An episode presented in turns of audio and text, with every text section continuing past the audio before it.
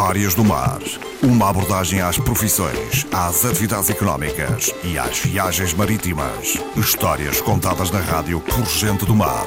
Para ouvir na Antena 1.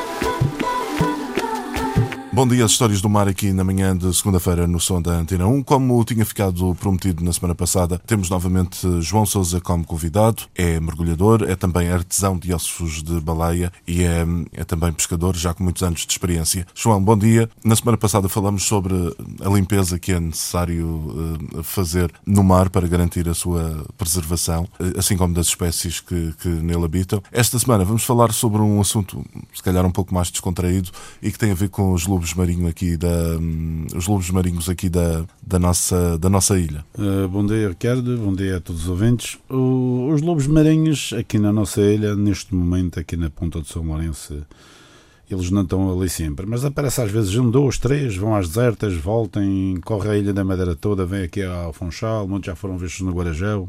E há histórias curiosas que ele também, de vez em quando, e vou à caça submarina e e que deu por meio, às vezes, há dias, há dias, já vai uns tempos atrás.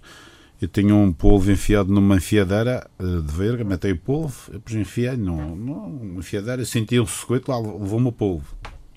Olha para trás, era lobo. Outra vez. Mas eles aparecem de repente? Aparecem de repente e, e, e apanham as pessoas distraídas e, e roubem mesmo. Hum.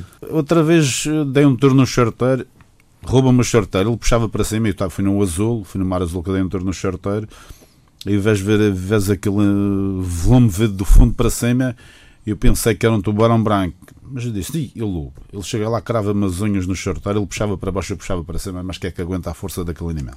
E roubou-me o charteiro. E ele foi ali perto de quase dos sardinhas. E eu, entretanto, disse: Não, o charteiro tinha para aí uns 30 quilos. E na altura era, era um senhor, não era permitido matar charteiros grandes o em cima dele, ele começa a comer o shorteiro, agarra no shorteiro e começa a comer pela barriga do shorteiro. E tanto que ele foi comer que a parte mais mole que a barriga, aquilo partiu sem Deus. Eu sempre em cima do gajo, insistir, insistir para agarrar um pedaço, pá, também merecia um pedaço de, do shorteiro. Olha, jogo por ele abaixo, pá, agarra a cabeça, a parte do gajo, fica assim não sabia qual a parte que ia. E eu agarrei a parte do robo. Essa parte tinha, tinha 12 kg, é para tu ver o peso que o charteiro tem. Eu acho que continuo com essa a parte da cabeça a comer. Outra vez tinha uma enfiada de, com uns 5 ou 6 bodiões a meio do bocarão, um sequete lá foi. Rouba-me. Mas tu consegues reconhecê-los? Ou... É quase sempre o mesmo, é quase sempre o mesmo. É quase sempre o mesmo porque é um pirata que anda ali.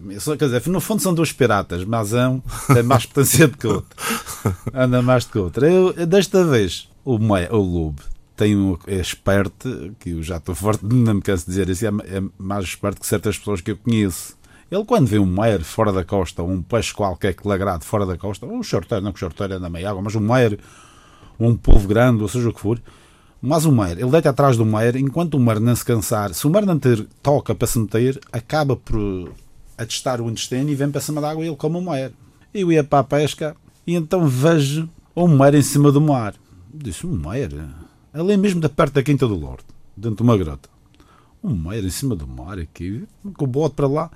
Peguei no mar, meti dentro do bote. Olha, quando meto o mar, o dentro do bote, olho para fora, vejo o gajo no fora do mar e no fora do, do bote. O gajo tem um cabeça de fora a ver onde estava o mar. Voltei para trás para a Quinta do Lorde. Ele veio até dentro da marina, atrás de mim, a berrar, como é quem diz, um mar e a mãe. Eu disse: Este agora é a mãe. Tu roubas-me e roubo-te a tentar dar. Outras vezes há tempos, fiz este ano no verão, no mês de, de agosto, estava ali uns rapazes a, a, caçar em frente da Quinta de Lourdes, naqueles antifeiras por trás da marina, e eles tinham uns peixinhos da enfiadeira. Achei que os pequenos rapazes para sair, percebi muito pouco de pesca, mas tinham os peixinhos. E, e, eles estavam a caçar e eles olham para trás sem ter aquele sequete, viram o lobo e eu ia passando de bote, senhor, venha aqui, venha aqui, que um tubarão quer comer a gente. Eles foram pela rocha, pelos antiferes fora, largaram armas, largaram uh, enfiadeira, largaram tudo para o fundo, Ricardo. E o Arco teve que ir buscar as armas a fundo. Disse, ah, mas esse é o lobo, o lobo não faz mal a ninguém. Ah, mas ele roubou para a gente, roubou tudo isso. Mas isso é o meio, é dele, fazer nada. E é, e é sempre o mesmo. É sempre o mesmo. Muitas vezes vai ali para o coelhão, as pessoas estão a tomar banho, ele põe-se a ver as pessoas, as pessoas fogem com medo, que é um animal de grande porte, tem a volta de uns 300 quilos, as pessoas sim, fogem. Sim, sim que manda respeito. Veio até à Praia de Machique, veio ali até a Ribeira Natal, anda ali naquele, na Festa da Piedade andava a meio dos barcos, Naquela, é, é a, zona, a zona dele é aquela. É ali naquela zona. Se ele apanha, e lá tem peixe, eu não, não cheguei a ver. Tem algum nome? Você dá-lhe algum não, nome? Não, não. não. E como é que o reconhece? Tem alguma marca? Mais pelas marcas, pelas malhas que ele tem. E eu, há, há dias uns pescadores disseram mesmo que dentro do Porto Coincial ele tinha um polvo. Eu não cheguei a ver, isso não vê, mas acredito porque há uns tempos atrás também falaram na mesma coisa. Um polvo grande colou-lhe colou ao, ao focinho. e o gajo com as mãos toda aflito para tirar o polvo, mas não dá cabo do polvo. Um polvo, um polvo tinha mais de 4 ou 5 quilos Sim. e acabou por comer o polvo.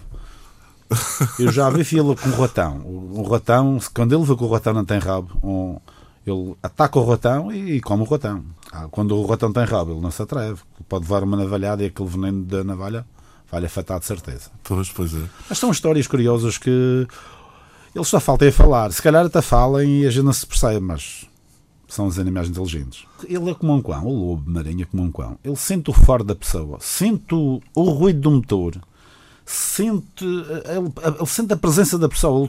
Já cheguei dentro da marina da Quinta Lourdes de manhã para ir para a pesca, ver se apanhava de manhã algum cavaco antes da manhã cedo. E ele estava a dormir dentro da Quinta de Lourdes, e cá posso testemunhar, isso tenho amigos lá que viram isso. Ele senti, ele parece que estava à minha espera que eu saísse dali. E cheguei ao norte, estava ele atrás de mim. E da Quinta, da Quinta de Lourdes ao Solanense, mais ou menos como daqui, eu funchar lá embaixo à baixa, para onde eu ia caçar. Sim, sim. E eu acho que ele lá estava lá atrás de mim. São é, coisas foi tipo um cão.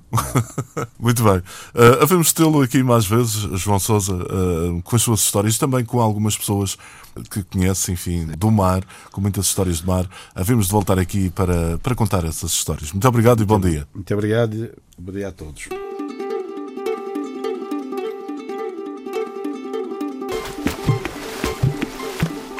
Histórias do Mar. Uma abordagem às profissões, às atividades económicas e às viagens marítimas. Histórias contadas na rádio por gente do mar. Para ouvir na Antena 1